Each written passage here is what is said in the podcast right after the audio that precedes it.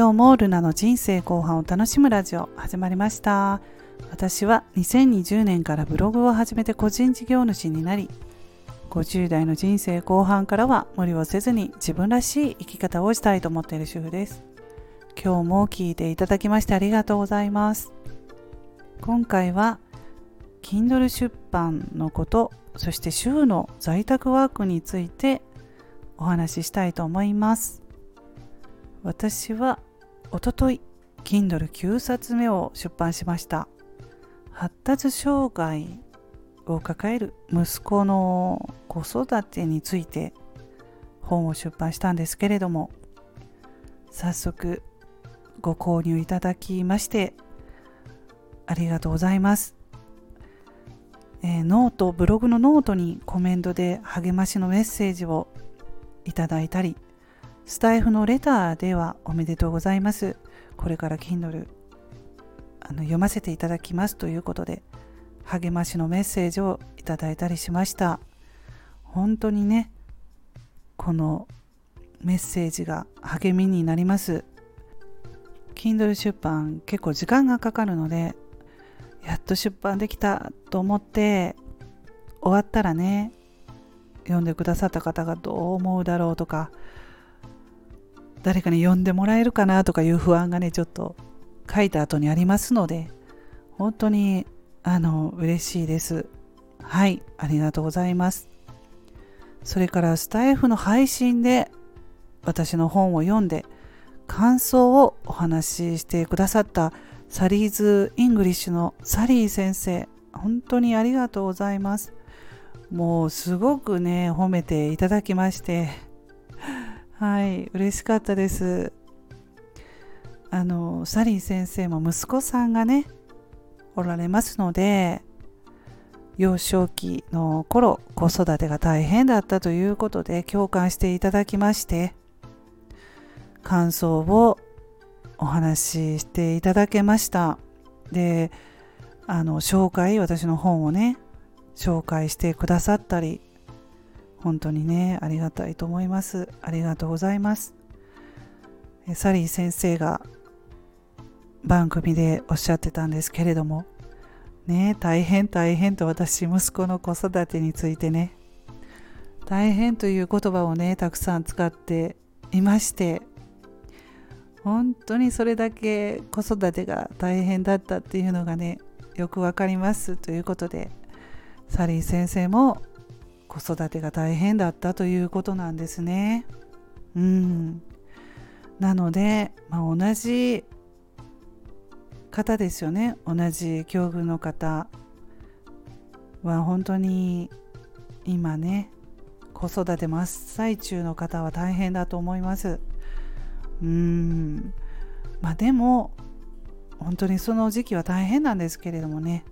また必ずねそこで時間は止まりませんのでどんどんどんどんねあの時間経ちますので状況は変わります、うん、なのでね、うんまあ、子育てできるだけねその時はその時期はそれその時しかないんですよ。なので楽しんでほしいなと思いますけれどもまあなかなかねまあ難しいですけどもうその時期はそれでまた精一杯なんですよ。視野が狭かったりもするしたかな私は。うん本にも書いてると思うんですけれどもね。そんなことを Kindle の9冊目では書いています。はい。であのサリー先生がスタイフ配信でお話ししてくださりましたので。はい、ありがとうございます。で、私のことをね、穏やかな方で、ルナさんはとね、褒めていただいたんですけれども、スタイフのラジオパーソナリティとしては穏やかですけれどもね、まあ今この配信のストップボタンをね、ボタンを押して、お母さんに戻った時はまたね、全然違うので、もう子供に言わせたらね、もううちのお母さんより怖いお母さんいないんじゃないの？っていう風にね言われるんですよ。うん。ガミガミ怒ってるんでしょうね。私、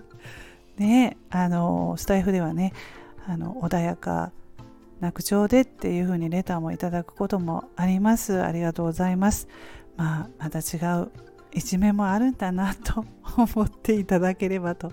思うんですけれども。どうですか？皆さんも、うん、ずっと一緒じゃないですよね。もう本当にいろんな面が二重人格三重人格もありますよ。もうそれが大体ねもう大体の方がそうだと思います。はい。うん。ということでね Kindle の9冊目出してあの感想いただいたりね買っていただきましてありがとうございます。それから主婦の在宅ワークということでアラフィフ世代の人がね最近すごくあの増えてるというか在宅ワークを目指している方またあの在宅ワークされてる方がね増えてると思います。その Sally's English のサリー先生もそうですけれどもね NFT の Discord？Discord ですね。コミュニティされてるんですよ。なので私のねこの Kindle 出版というよりもね NFT もう最新ですよ。もうほとんどの方がその日本人は NFT されてないという中で Discord まで立ち上げられてねあんまりそんなあのすごいアラフィフ主婦の方はねいないと思いますよ。すごすぎます。本当にサリー先生。うん。もう私びっくりしましたね。でそのキジトラサロンという